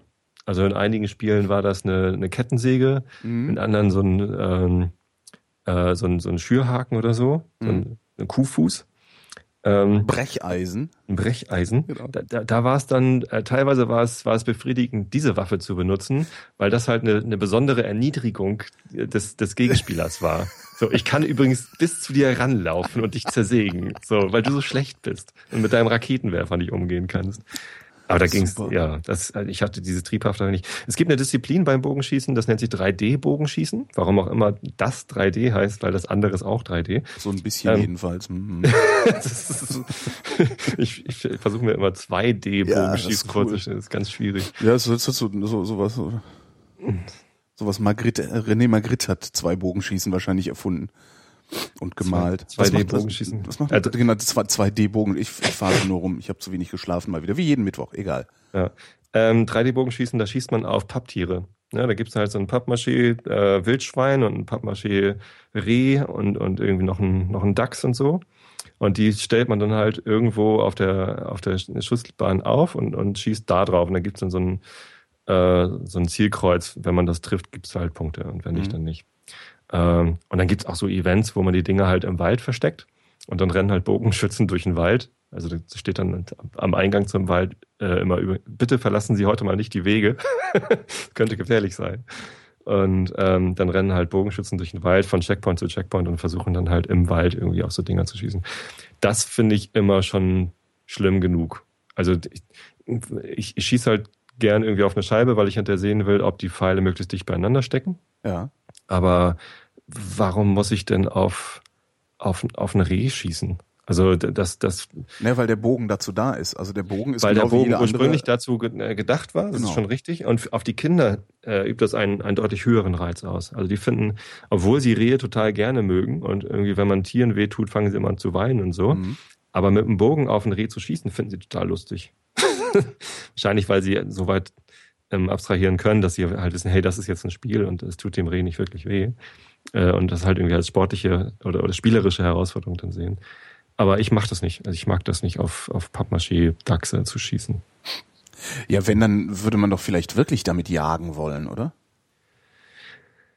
Ich dann brauchst du immer noch mal einen Jäger mit einer ordentlichen Flinte dabei, der das Tier dann auch trifft, wenn du es verwundet hast. Äh, Hm. aber, Naja, zurück von den, von den Waffen äh, zum, zum Thema Valomat. Mhm, Die, die, die spontane Ausfüllung eben gerade hat ergeben, dass ich eher die NPD wählen soll als die CDU. Ja, wa- wusstest du, war, war ist doch jedem War klar, der klar. dich kennt. Also ich meine, da muss man doch nur mal gucken, diese ganzen Runen, die bei euch im Haus hängen.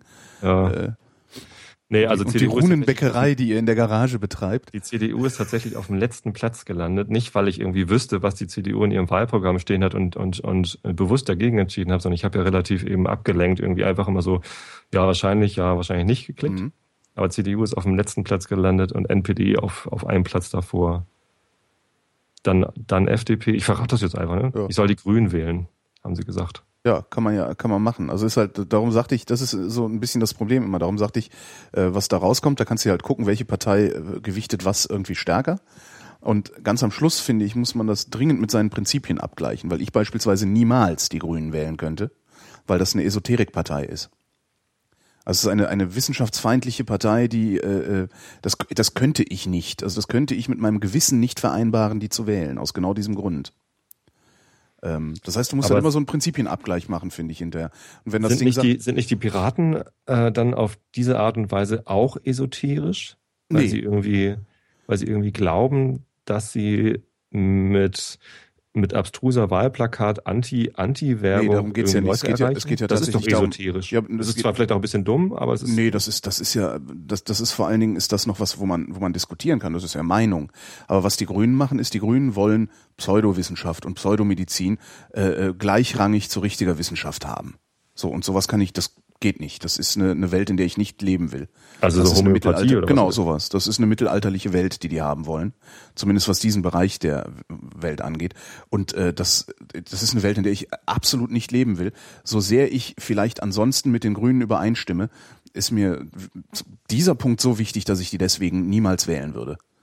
So, und wenn du dir anguckst, also kannst gerade gucken, wie die, wie die so, ähm, also manchmal bricht das so ein bisschen durch, diese, diese, diese, diese, diese, das, das ist halt, deren ganze Gründungsgeschichte ist esoterisch. Weißt du, das ist alles irgendwie, naja, wenn du dir anguckst, ähm, die Nein, nein, nein. Nordrhein- Die, warte mal, warte, warte, warte. die, die Gründungsgeschichte von den Grünen, die war idealistisch.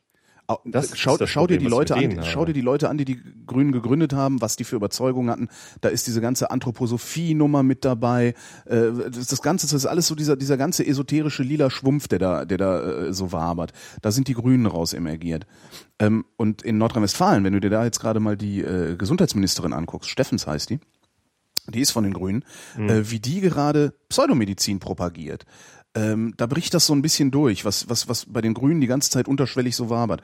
Und das wäre für mich ein Problem. Und darum könnte ich die niemals wählen. So, solange die dieses Problem nicht in den Griff kriegen, was sie meiner, meines Erachtens nach nicht können, weil es zu ihrem Gründungsmythos gehört. Oder Dann zu ihrer Gründungsgeschichte aber die- gehört. dann- aber die Frage ist halt, aber die Linke wählen und das sind Populisten. ist halt die Frage, wie weit du, das, darum sage ich, ich will hier ja niemanden überzeugen von irgendwas, sondern ich sage nur, du musst es mit deinen Prinzipien abgleichen. So, und so An dritter sehr Stelle vielleicht, steht die Piratenpartei. bitte? An dritter Stelle steht die Piratenpartei und das traue ich mich nicht, weil ich da echt nicht weiß, was ich wähle. Da, das, ist, das ist mir einfach zu unsicher.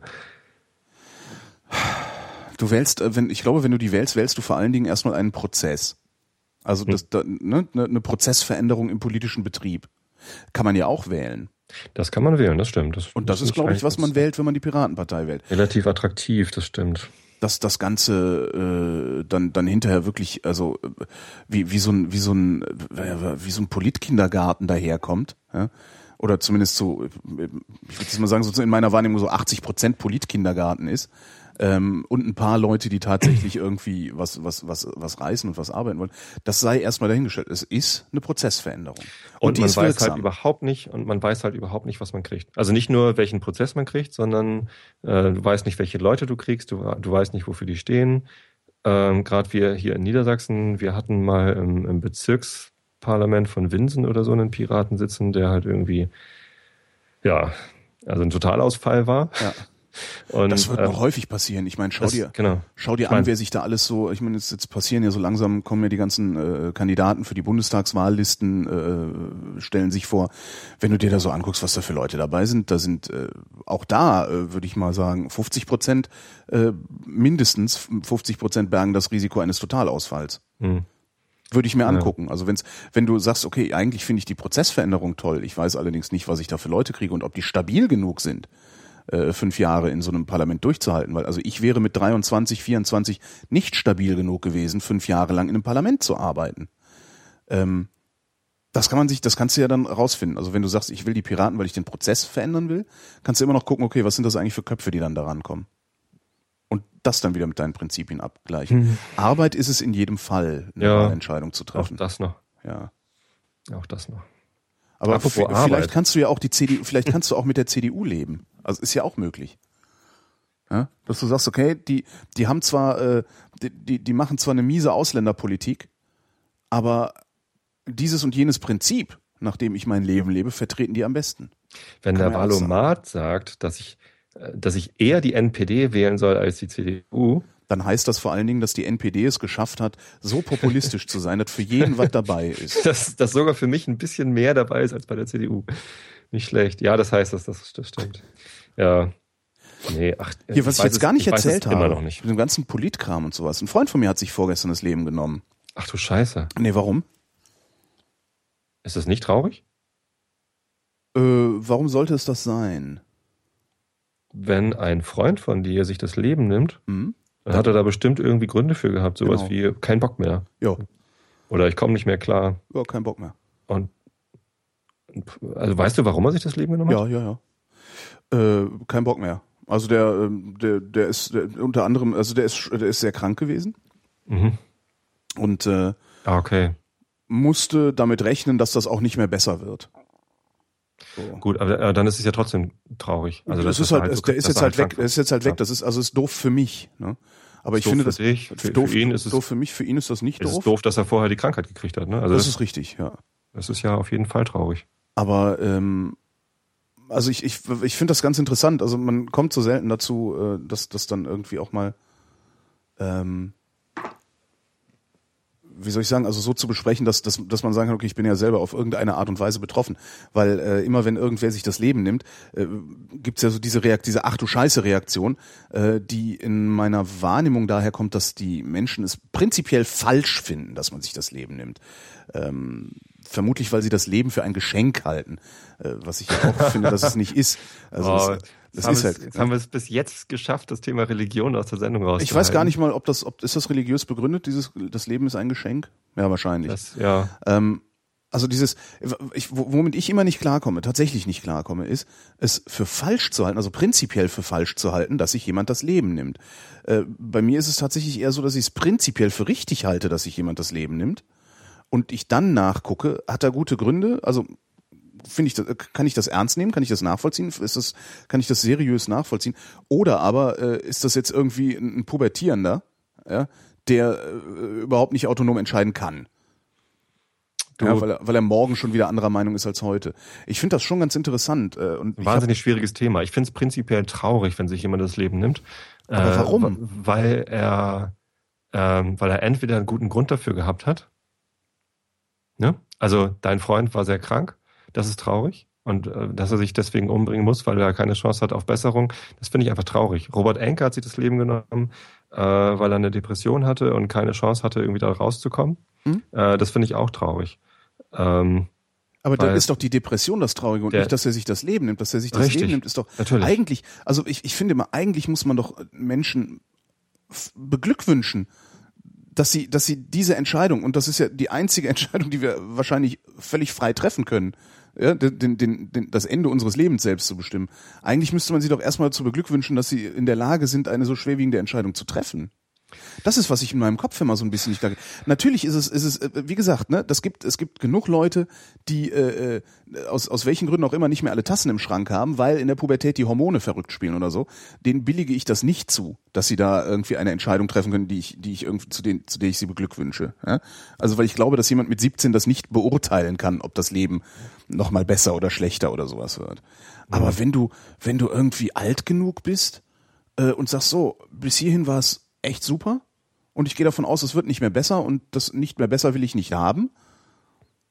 Also mache ich. Ich glaube, der Unterschied Ende, ist im Wesentlichen, oder? du regst dich darüber auf, dass die Leute es prinzipiell falsch finden, selbst mal zu machen. Ja. Ähm, ich ich finde es aber gar nicht prinzipiell falsch, sondern ich finde es prinzipiell traurig, dass Menschen in die Situation geraten. Also falsch würde ich gar nicht sagen. Äh, die Ach du Scheiße Reaktion von mir, die war halt, oh Gott, da muss was Trauriges gewesen sein. Hm. Ja? Und äh, eine Depression ist äh, eine, eine schwerwiegende Krankheit und äh, die, die Krankheit, die dein Freund gehabt hat, war offensichtlich auch schwerwiegend. Das finde ich prinzipiell traurig. Ich, ich weiß zum Beispiel, dass der, der Vater von einem Kumpel von mir, mhm. ähm, der war auch schwer krank mit Krebs und äh, es gab halt keine Aussicht auf Besserung, der hat nur noch vor sich hin vegetiert und da hat dann äh, sich, sich irgendwo einen Arzt gefunden, äh, der dann ähm, die entsprechende Spritze halt organisiert hat. Mhm ähm, aktive Sterbehilfe geleistet hat und die Familie war dabei und das war halt irgendwie so, ja, ist scheiße, so, aber muss jetzt halt sein. Das ist natürlich eine, eine, eine wahnwitzig ähm, intensive Situation. Mhm. Ich äh, finde die Entscheidung dann auch äh, durchaus richtig, so äh, gut, dass er das, äh, dass sie das hingekriegt haben. Aber traurig finde ich es allemal. Findest du es nicht traurig? Also für, ich, man kann also, natürlich zelebrieren, dass die Freiheit besteht und dass die Entscheidung auch getroffen werden kann. Das ist ja auch eine Entscheidung, die ist äh, irre, irreversibel und ja. einschneidend, ja. würde ich mal sagen. So und das, äh, das ist eine Entscheidung, vor der sich viele Menschen äh, dann wahrscheinlich auch drücken letztendlich. Mhm. Vor allem Angehörige drücken sich vor dieser Entscheidung. Und die Entscheidung kann natürlich nur die Person selbst treffen. Ähm, aber also klar, dazu kann man gratulieren. Aber Freude kann sich dafür, dafür bei mir nicht regen, weil die Trauer, dass man überhaupt in die Situation gekommen ist, deutlich überwiegt. Ähm. Oder ist das falsch? Sollte ich mich freuen für Robert Enke? Nee. Äh, es geht nicht darum, sich zu freuen. Also freuen ist, weiß ich, nicht, also ich freue mich sowieso nicht für andere und ich trauere auch nicht für andere, sondern wenn, dann mache ich das halt für mich. Mhm. Ähm, und ich, ich kann da wirklich keine Trauer empfinden, sondern ich denke mir, okay, schade, dass er weg ist. Ja? Mhm. Also das ist halt so, schade, dass er weg ist, weil ne, ich muss jetzt, ich muss hier ja weiterleben und äh, zwar ohne äh, denjenigen, der sich da, der sich das Leben genommen hat. Ähm, aber das ist halt, das ist halt zutiefst, ein zutiefst egoistische, ein zutiefst egoistisches Gefühl, das man ja auch ruhig haben darf. Also ist ja, ne? Ja, also ich, ja. das darf ja jeder, es darf ja jeder ja. um Himmels willen soll, soll darum trauern, dass dass ihm etwas Geliebtes genommen wurde. Ja aber das wurde doch dann in mir genommen. Und äh, was aber passiert in meiner Wahrnehmung ist, dass das nach außen auf denjenigen projiziert wird, der diese Entscheidung getroffen hat. Und ne, das und darum dieses, es ist halt falsch, das macht man nicht. Man bringt sich doch nicht um. Ja, aber warum denn eigentlich nicht? Nee, falsch würde ich auch nicht sagen. Also ich finde das ganz interessant. Also diese Reaktion. Ich habe hab Samstag noch mit ihm geredet hm. ähm, darüber, weil er schickte dann so eine, äh, hat sich verabschiedet, äh, schickte eine Nachricht und äh, habe dann noch ein bisschen mit ihm hin und her getextet. Ähm, und äh, habe eben auch gedacht, so wie, mal gucken, wie reagiere ich denn jetzt eigentlich darauf? Und ich fand das ganz interessant, dass ich eben jetzt nicht irgendwie hier in Trauer versacke und anfange zu heulen, sondern denke, ja, hey, okay, ist okay, mach halt. Ist halt doof. Also er hat auch in einer, in einer anderen Stadt gewohnt, weit entfernt. Ähm, das heißt, wir haben uns jetzt auch nicht irgendwie wöchentlich gesehen oder sowas. Mhm. Äh, aber ich fand meine Reaktion darauf ganz interessant. Ja, auf jeden Fall. Gut, ich meine, wenn man das so gut nachvollziehen kann, warum und, und man selber auch keinen anderen Ausweg mehr sieht, so, da hilft halt keine Therapie und nichts so, ähm, dann und, und, und quasi man selber denkt, ach, wäre ich doch bloß auch so stark in, in der gleichen Situation diese Entscheidung zu treffen, dann kann ich die Reaktion äh, komplett nachvollziehen. Das, mhm. das ist dann auf jeden Fall eine gesunde Reaktion. So, sollten wir nicht, ich weiß es halt nicht, ne? Also, aber wäre es nicht wesentlich erwachsener, wenn wir davon ausgehen würden, dass immer. Dass jeder, der das macht, erstmal einen guten, nachvollziehbaren Grund hatte und wir den nicht in ja. Frage stellen in seiner Entscheidung? Ähm, also wäre das erwachsener oder ist es erwachsener zu sagen, nee, Moment mal, das Leben ist so, äh, so wertvoll, das darf man nicht einfach beenden? Ich, glaub, ich weiß es nicht. Diese, also, diese moralische ich Entscheidung habe ich nicht für erwachsen, ne? Also ja, der, sicher. Aber, das, das tun wir alle. Ob das aber, richtig ähm, ist? Ähm, ich, ich glaube schon. Nur, also diese moralische Entscheidung stand für mich eben gerade gar nicht an, sondern für mich stand einfach nur im Vordergrund so, dem muss es aber dreckig gegangen sein. So. Also ich, ich kannte ihn ja gar nicht. Mhm. Und also das ist vielleicht der Unterschied. Wenn du, wenn du hörst, dass jemand sich umgebracht hat, ähm, dann, ähm, also meine erste Frage ist, hat er sich denn so umgebracht, dass, dass nicht noch andere Leute äh, darunter leiden müssen, zum Beispiel von, ja. von Zug schmeißen zum ja. Beispiel. Meine, das ist eine meine erste, Art, sich umzubringen. Meine erste Frage ist immer, Arschloch. meine erste Frage ist immer, warum und wie? Ja, ja wie, genau. Wie? Warum äh, äh, erzeugt er halt diesen, diesen Traurigkeitsaspekt in mir, dass ich halt denke, da muss was Schlimmes gewesen sein. Scheiße. Äh, egal was es war. Es war anscheinend irgendwie und, und wenn es irgendwie so wertermäßig irgendwie die unerfüllte Liebe war, mhm. ist ja auch scheiße. ja. ähm, ist vor allen Dingen unnötig. Also das, das ist halt ja. an der, an der Stelle, an der Stelle ist, äh, da war man ja selber oft genug, ne? Äh, da wo Werther ja. war und hat dann irgendwann festgestellt, oh fuck, da bin ich ja doch wieder rausgekommen, obwohl es ja. sich so angefühlt hat, als wäre ich das nicht. Ne? Ja, ja. Ähm, aber das Wie ist halt dann tatsächlich äh, für mich insofern äh, entscheidend. Also zum Beispiel hat sich bei uns im Dorf mal einer umgebracht, vor etlichen Jahren, äh, der hat sich ins Auto gesetzt und hat dann einfach irgendwann nach links rübergezogen und ist, ist frontal gegen den LKW gerasselt. Alter. Erstmal, erstmal nimmt er in Kauf, dass der LKW-Fahrer mit drauf geht äh, und, und zweitens nimmt er in Kauf, dass der LKW-Fahrer nicht mit drauf geht und für, für den Rest seines Lebens einen Schaden mhm. hat. So, das ist, das ist falsch. Ja, ja.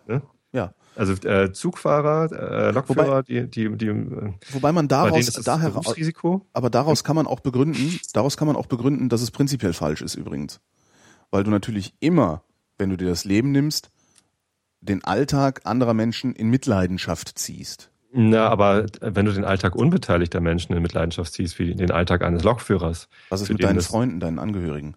Den, den, den, ziehst du immer mit rein. So. Aber Kann man begründen, dass es deshalb falsch ist? Nein.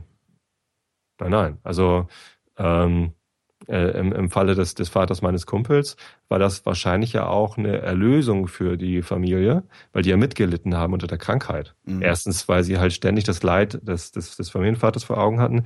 Zweitens, weil das natürlich dann auch mit Therapie und Chemo und hier und da äh, einfach eine, eine ganz natürliche Belastung des Alltags ist. So, muss halt ständig da sein und helfen und, und, und leidest halt tatsächlich auch physisch mit.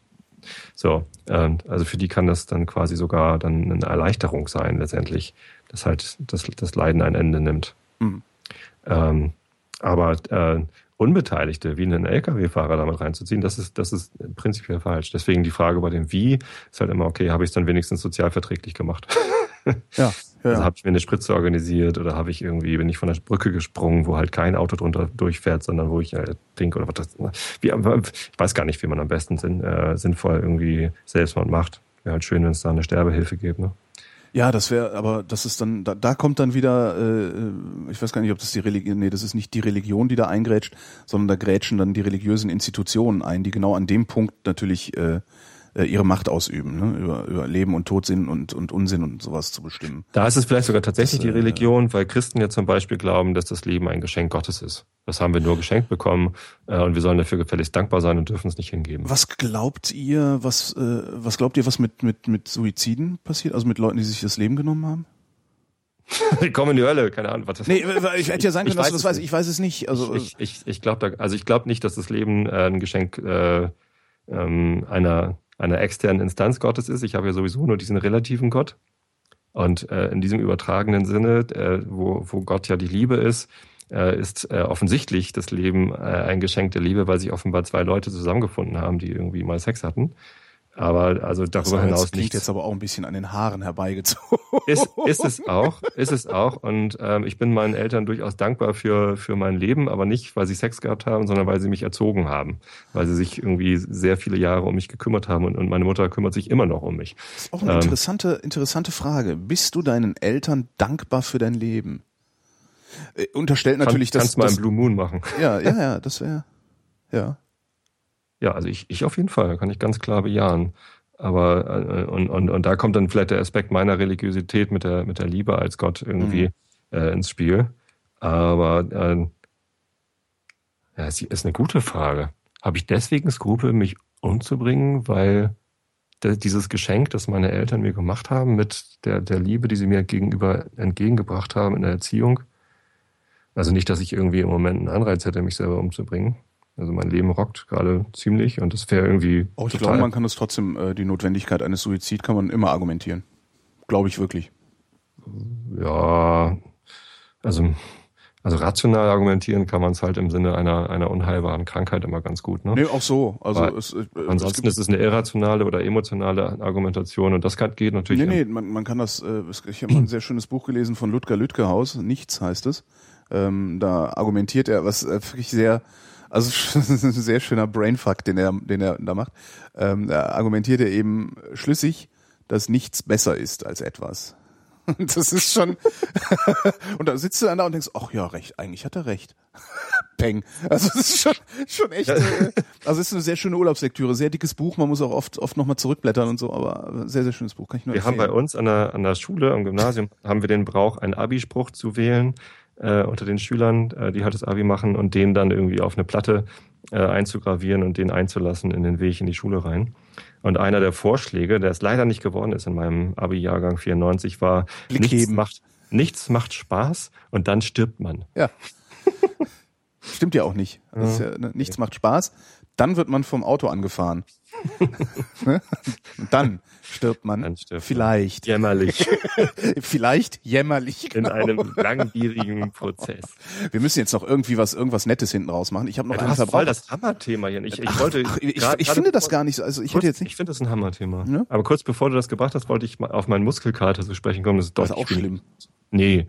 Ist lächerlich. Äh, ich habe ein bisschen mit ich, ich, ich habe ein bisschen mit Fotoapparaten rumgespielt, äh, weil mein Vater demnächst Geburtstag hat und der bekommt einen Fotoapparat. Cool. Ähm, Äh, und äh, hab so, also so, ne, für, für in die Hosen oder Jackentasche zum, in, zum Mitnehmen, halt, so zum Mhm. Knipsen. Ne? Ähm, und es gibt eine Kamera von, von äh, also es ist, es gibt eine von Panasonic, so das sogenannte Flaggschiff in Anführungszeichen, ähm, die heißt Lumix LX7. Mhm. Die hatten äh, ein 1,4er Summilux, also ein wirklich sehr, sehr äh, äh, eindrucksvolles Objektiv. Also Lichtstärke 1,4? 1,4 bis 3,2 mit einem knapp vierfachen Zoom. Wow. Das ist schon ordentlich. Ähm, die die habe ich mal geholt, um zu gucken, hm, was, was kann die denn?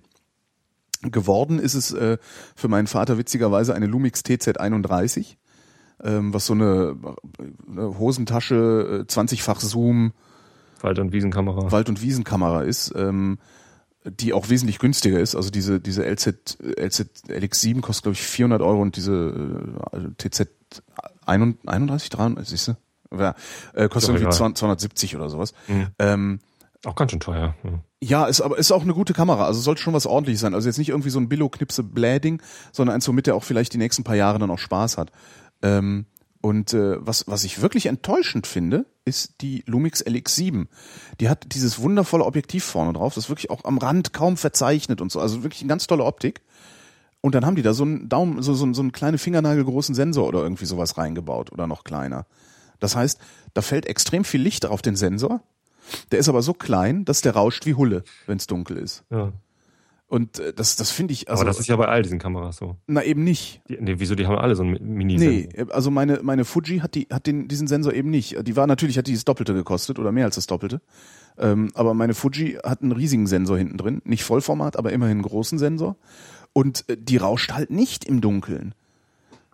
Also klar rauschen die, irgendwann rauschen die natürlich Ja. alle. Aber äh, die, die, also meine Fuji mit einer, mit einer Zweierblende, also was ist das? Mhm. ein, äh, 35? Nee, nee. 23 Millimeter, genau. 23 Millimeter äh, Zweierblende. Aber Äh, schon umgerechnet auf, auf normal, äh, auf Vollformat 23 Millimeter oder noch Kropffaktor drauf? Da kommt noch ein Kropffaktor drauf. Das sind dann Vollformat 35 oder irgendwie Also. sowas. Ähm, Oh. Es klingelt. Wie es klingelt. Es hat hier geklingelt, einen Moment. Ja, jetzt, jetzt müssen wir hier Oh. weiter Äh, will ich mir die Pausenmusik anmachen hier, das hätte ich jetzt aber auch mal hier. Mal, Pausenmusik.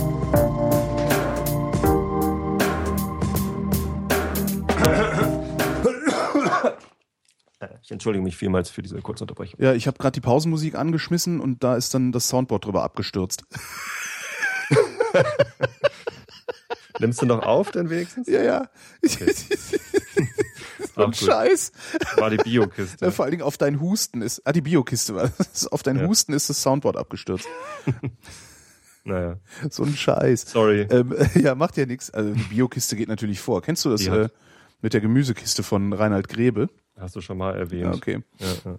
Na, äh, ähm, also meine, meine Fuji hat halt einen großen Sensor und das Hm. merkt man. Also wenn ich, äh, wenn ich mit der im Dunkeln oder im, im relativen Dunkel fotografiere, äh, das rauscht lange nicht so sehr wie auf dieser, wie bei dieser äh, Lumix. Und das finde ich eigentlich sehr, sehr schade, dass Panasonic da nicht nochmal irgendwie, weiß ich nicht, einen 50er mehr in die Fertigung gesteckt hat und einen großen Sensor hinten reingeklatscht hat. Ist auch schade. Also Also das ist ich, wirklich ich, ich, sehr, sehr schade. ich feiere die Schiene, äh, nimm so eine Hosentaschenkamera für, für Knipsereien, die du eigentlich auch mit dem Handy machen kannst. Ja. Also für, für Egalfotos.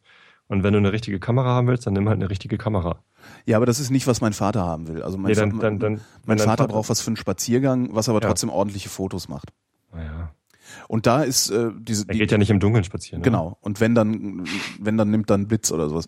Und äh, für für für so tagsüber draußen dann auch mal irgendwie, also die wohnen halt auf dem Land, da hast du auch Weite und so. Mhm. Äh, und da ist dann auch so ein so ein so ein krasses äh, Hammer Zoom Ding sie, was da äh, vorne rauskommt, ist da wirklich sehr sehr gut geeignet. Aber ich hatte, ich hatte eigentlich gehofft, ihm, äh, die- dass diese LX7 so gut ist, also vor allen Dingen auch im Dunkeln oder im Halbdunkel so gut ist, äh, dass man die mit gutem Grund auch kaufen kann. Aber Aber Lichtstärke allein ist halt nicht das, das genau, Kriterium. Lichtstärke ne? allein ist nicht das Kriterium. Du brauchst außerdem noch einen guten Sensor, du brauchst irgendwie auch ein gutes Glas. Der Sensor ist halt das, also es ist wirklich, man merkt richtig, wie der Sensor das Problem ist bei dieser, bei Mhm. dieser Lumix. Es ist so schade. Ja. Ja, ja, ja. ja. Ich habe ja angefangen mit Sterne fotografieren. Das ist vielleicht schwer. Ähm, du meinst so dieses Wischende, äh, wenn die so wischen, die Die, Sterne? ja, das ist ja nicht schwer. Also sie, sie, sie verwaschen stimmt. hinzukriegen ist nicht so schwer. Ähm, aber, aber also so schöne Sternenfotos zu machen, wo die Sterne halt glitzerklar sind. Ach so, ich dachte, du meinst so einen Sternenhimmel, wo, wo dann, wo dann, weißt du, wo dann so die Sternenspuren irgendwie da oben. Äh, ah, da muss ja nur die Belichtungszeit äh, möglichst lang machen. Ja. Das ist nicht so schwer. Aber, aber so unverwackelte, scharfe, äh, kristallklare, äh, sternenüberhäufte Bilder zu machen, ist nicht, nicht ganz so einfach. Mhm. Glaube ich. Weitwinkel probiert und äh, Telezoom probiert. Bei Telezoom ist natürlich das Problem, dass du dann eine ganz kurze Belichtungszeit noch machen kannst, sonst hast du diesen Verwischeffekt sofort. Ja. Also mit 300 Millimeter den Jupiter fotografieren. Da musst du halt irgendwie runtergehen auf maximal irgendwie zwei, drei Sekunden Belichtungszeit. Verzeihung, äh, Jupiter ist ein Planet. Ja, ich weiß. Na und? Du sagst sind auch Sterne drumherum. Ja, sind auch. Oh. Ach komm, ey, da weiß ich einmal was. Ja, ja Jupiter ist ein Planet. Leider ist auf den Fotos sind dann auch immer noch die vier größten Jupiter-Monde drauf. Also soll ich jetzt sagen, Sterne, Planeten, Monde und Meteoritenfotografie? Meine Güte, ey. Nitpicker. Aber wie hast, hast du es gelöst bekommen oder übst du noch? Ich übe noch. Also, aber ich, ich kriege halt immer wieder neue Tipps aus dem Netz und, und, und, und, und versuche halt immer weiterzukommen. Leider war es in der letzten Zeit nicht oft genug sternenklar in der Nacht. Der geilste Tipp, den ich jetzt gekriegt habe, ist, ähm, also selbst mit Spiegelvorauslösung wackelt die Kamera am Anfang ein bisschen. Ja. Ähm, auf dem Stativ, weil ich halt so ein billiges, äh, ja, leicht, leicht Alu-Stativ habe. Mhm. Und äh, der Tipp dazu war, einfach äh, nach dem Auslösen, also während des Auslösens äh, eine Pappe vor das Objektiv zu halten und erst ja, wenn die Kamera fertig ist mit Auslösen, nimmst du die Pappe weg und ja, hast halt ein verwacklungsfreies Bild. Das ist cool. Das probiere ich als nächstes, nächstes Mal aus, wenn die, wenn die Sterne wieder da sind. Wieder was gelernt. Ich ja. habe äh, noch einen Termin, fällt mir gerade auf, und zwar um 13.30 Uhr und äh, werde zu spät kommen. Ja. Ähm, ich danke. Ich muss kochen. Ich ja, siehst du? Tobi Bayer, ich danke für das Gespräch. Danke, Holgi. Ich bin Holger Klein und danke euch für die Aufmerksamkeit.